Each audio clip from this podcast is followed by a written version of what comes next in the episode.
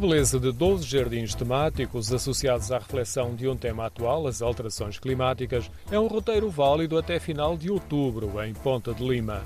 É a 17 edição do Festival Internacional de Jardins, que tem lugar num espaço verde marcado por trepadeiras numa enorme pérola metálica que separa os jardins de uma zona de lazer, mesmo ao lado do Rio Lima.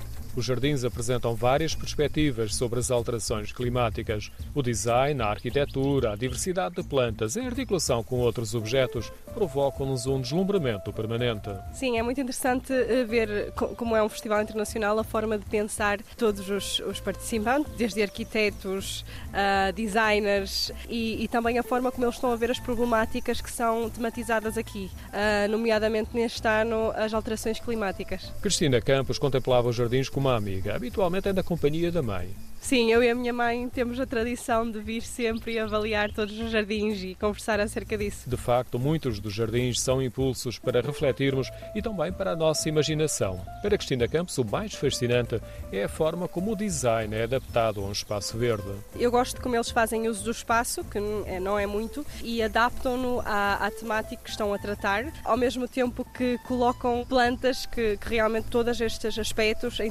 sintonia criam um conceito que temos de usar a nossa imaginação para perceber. Dos 12 jardins, um foge à temática central. É o Jardim do Diálogo, uma proposta de uma arquiteta checa sobre o contacto entre sete religiões. Os restantes jardins chamam a atenção para a fragilidade de alguns ecossistemas, a poluição, a necessidade de alteração de comportamentos e de modo sustentável. Apelos que surgem pela beleza da flora e da fauna ou do incômodo provocado pelos estragos que causamos à natureza. Dos que tinha visto até à altura da nossa conversa, Cristina Campos destacava três propostas. Tinha um acerca da biodiversidade no Minho e foi o meu favorito. Não, não só por uh, favorecer a minha região, mas realmente acho que tem muita qualidade, assim como outros vários. Tem um que é feito por um espanhol e um brasileiro, que gostei muito, e tem outro de, de italianos que estes três estão meu, no meu top. Além das 12 propostas selecionadas por um júri internacional, há também jardins feitos por cerca de 250 crianças de vários graus de ensino do Conselho de Ponte de Lima.